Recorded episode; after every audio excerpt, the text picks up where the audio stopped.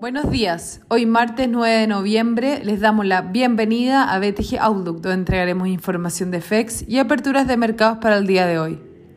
El tipo de cambio abre línea con el cierre de ayer en 801,88, con los mercados positivos, a la espera de datos de precios de Estados Unidos, hoy publicándose el IPP de octubre, anticipándose un avance de un 0,6%, mientras que para la medición subyacente se espera una aceleración hasta un 0,5%. Por su parte, el IPC se espera para mañana, estimándose un avance de 0,6%.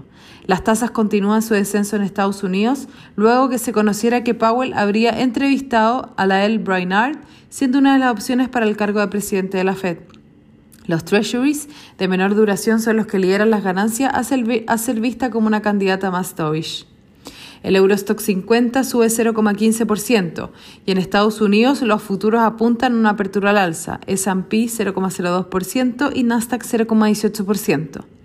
Por su parte, en Asia los mercados cerraron mixtos, con el Hang Seng subiendo un 0,20%, mientras que el CSI 300 cayó un 0,03% y el Nikkei un 0,75%. Los commodities transan al alza, con el cobre subiendo un 0,53% y el petróleo WTI un 0,59%.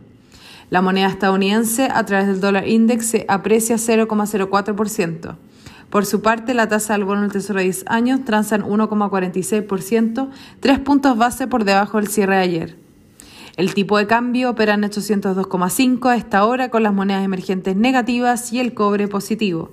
En cuanto a los técnicos, las principales resistencias se encuentran en 805 y luego en 810 por su parte, a la baja los principales soportes se encuentran en 802 y luego en 800. Muchas gracias por habernos escuchado el día de hoy. Los esperamos mañana en una próxima edición.